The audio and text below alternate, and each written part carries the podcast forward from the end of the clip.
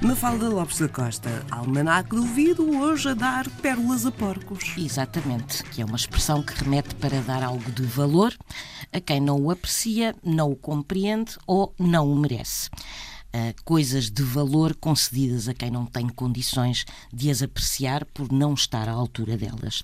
E a origem da expressão é bastante curiosa. Trata-se de uma referência à Bíblia, a uma passagem do Evangelho de São Mateus, no Novo Testamento, que diz precisamente isto: Não deis aos cães as coisas santas, nem deiteis aos porcos as vossas pérolas, para que não suceda de que eles as pisem com os pés e que, voltando-se contra vós, vos dilacerem. Portanto, não deitem pérolas a porcos. Não fazia ideia que a origem era bíblica.